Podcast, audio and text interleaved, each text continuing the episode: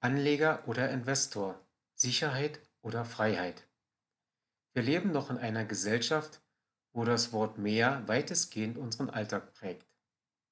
Angeblich brauchen wir immer mehr Wirtschaftswachstum, wir glauben immer mehr Dinge zu brauchen, die unser Leben bequemer gestalten.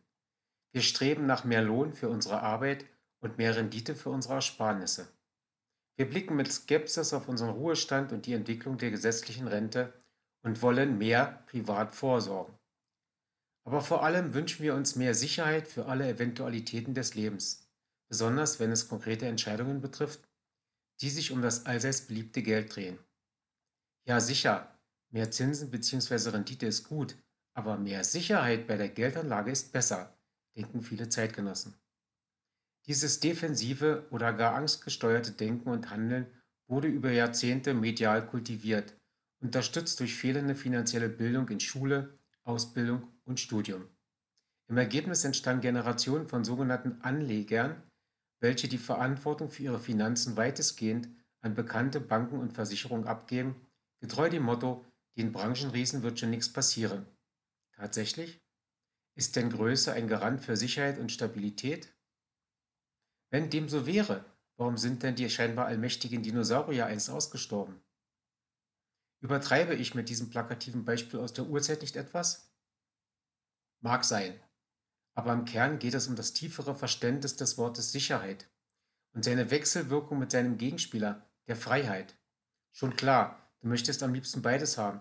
Also maximale Sicherheit und Freiheit in all deinen Entscheidungen, richtig? Nun, wenn du dieses Bestreben wirklich ernst meinst, dann denke einmal ohne jegliche Selbstmanipulation darüber nach, ob und wie du diesen Anspruch beispielsweise in puncto Gesundheit angehst. Du möchtest mit Sicherheit fit bis ins hohe Alter, was nicht den offiziellen Renteneintritt meint, kommen. Aber nutzt du auch dementsprechend konsequent deine Entscheidungsfreiheit, um tagtäglich bewusst gesund zu leben? Meine langjährig beobachtete Realität ist hingegen diese. Wenn sich Menschen zwischen mehr Sicherheit oder mehr Freiheit entscheiden müssen, wählt die Mehrheit immer noch die vermeintliche Sicherheit.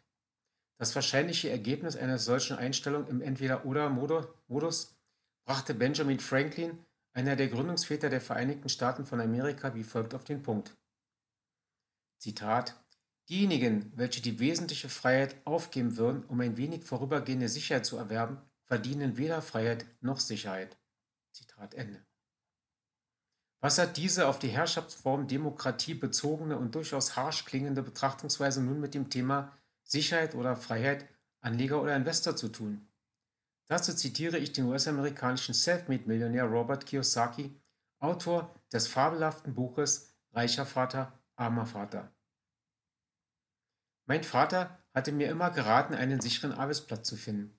Mein reicher Vater hingegen erinnerte mich daran, denke immer daran, dass Sicherheit ihren Preis hat. Als ich ihn fragte, was der Preis dafür sei, antwortete er, für die meisten Menschen ist der Preis der Sicherheit die persönliche Freiheit.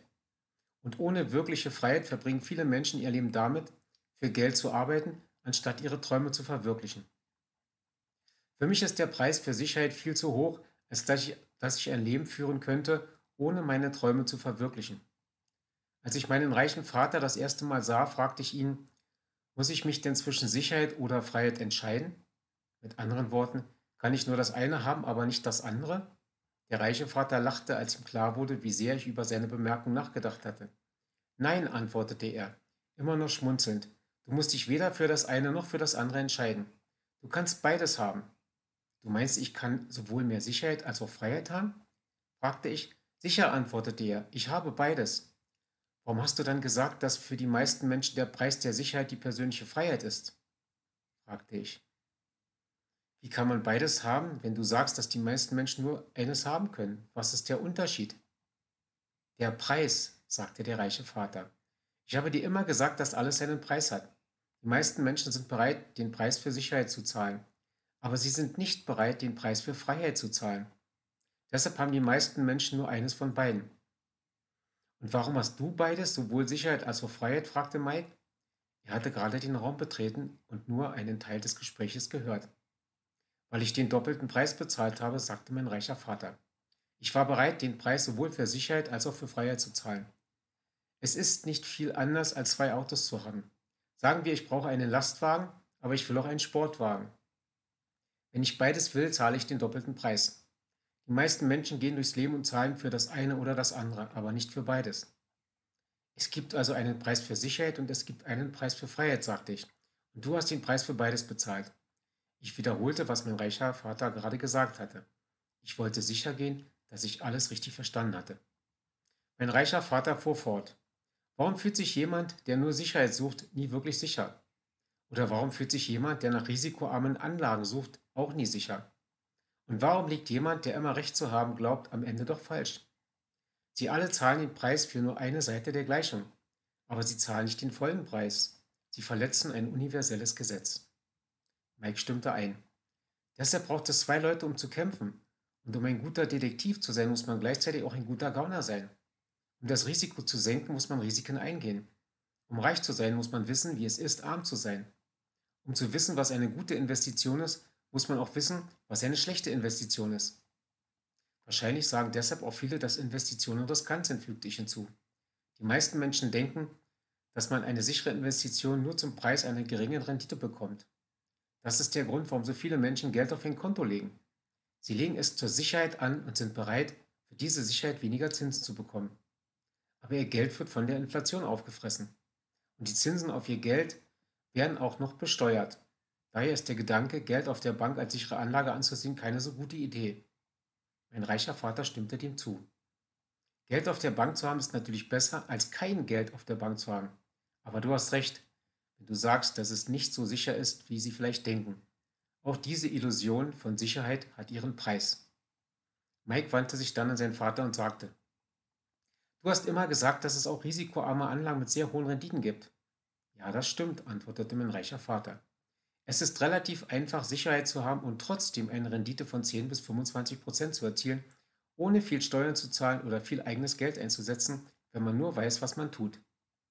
Also was du uns jetzt sagst, sagte Mike, bedeutet doch, dass der Preis, den du bezahlt hast, höher ist als der, den der durchschnittliche Investor zu zahlen bereit ist. Mein, mein reicher Vater nickte. Denkt immer daran, dass alles einen Preis hat. Und dieser Preis wird nicht immer nur in Geld gemessen. Zitat Ende.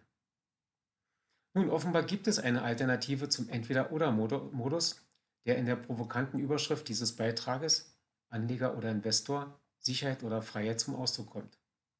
Bevor ich aufzeige, dass sich gefühlte Sicherheit und gelebte Freiheit auch in Finanzfragen ausbalancieren lassen, erkläre ich kurz, warum eine verbale Unterscheidung zwischen einem Anleger und einem Investor kein bloßes Wortspiel ist. Dazu wieder eine Illustration. Stelle dir vor, du spielst Domino. Du legst die dir zugeteilten Steine behutsam, also auf die Sicherheit ihrer Standhaftigkeit bedacht, an die bereits aufgestellten an. Du bist also im wahrsten Sinne des Wortes ein Anleger, der sich in ein bestehendes System einfügt. Das geht eine ganze Weile gut und sieht durchaus beeindruckend aus, bis ja, bis es in diesem komplexen Gebilde zu einer Unachtsamkeit, der Fehlstellung und dem Umkippen eines Steines kommt, was zum berühmten Kaskadeneffekt, also dem Umsturz aller Dominosteine führt. Finanzmarktexperten verwenden das Wort Domino Day nicht zufällig im Kontext mit einem drohenden und schon aus rein mathematischer Sicht längst überfälligen Zusammenbruch unseres fragilen Geldsystems. Im Gegensatz zum sicherheitsorientierten Anleger, dessen Hauptziel es ist, Verluste zu vermeiden, überträgt ein aufgeklärter Investor die Entscheidungsfreiheit nicht an abstrakte Institutionen, sondern handelt eigenverantwortlich. Er geht bewusst Risiken ein und wagt sich mit seinen Investitionen oft in ein neues, unbekanntes Gebiet vor, abseits von klassischen Finanzmarktsegmenten. Ein unternehmerisch denkender Investor bevorzugt und fokussiert sich auf höhere und optimalerweise nachhaltige Erträge aus Realwerten und verzichtet dagegen auf das ungedeckte Versprechen niedriger Zinsen durch Finanzinstitutionen. Dabei akzeptiert er mögliche Geldverluste ohne Schuldzuweisung an andere, da er sich permanent lernend im Versuch- und Irrtum-Modus nach vorn bewegt. Seine geistige Grundeinstellung ist eine ausbalancierte Mischung aus ständig anwachsendem Wissen und niemals versiegendem Selbstvertrauen. Dieses flexible Mindset erzeugt im Investor jenes Gefühl von Sicherheit, auf dem seine bewussten Finanzentscheidungen basieren aus dieser Perspektive betrachtet bilden Sicherheit und Freiheit eine harmonische Symbiose. Wenn du also das nächste Mal darüber nachdenkst, was dein angespartes Geld für dich tun kann, dann überlege sehr gut, ob du den ausgetretenen Pfad des klassischen Anleger folgst oder dich zum kompetenten und eigenverantwortlich handelnden Investor qualifizierst. Mit herzlichen Grüßen aus Panama verbleibt Dietmar.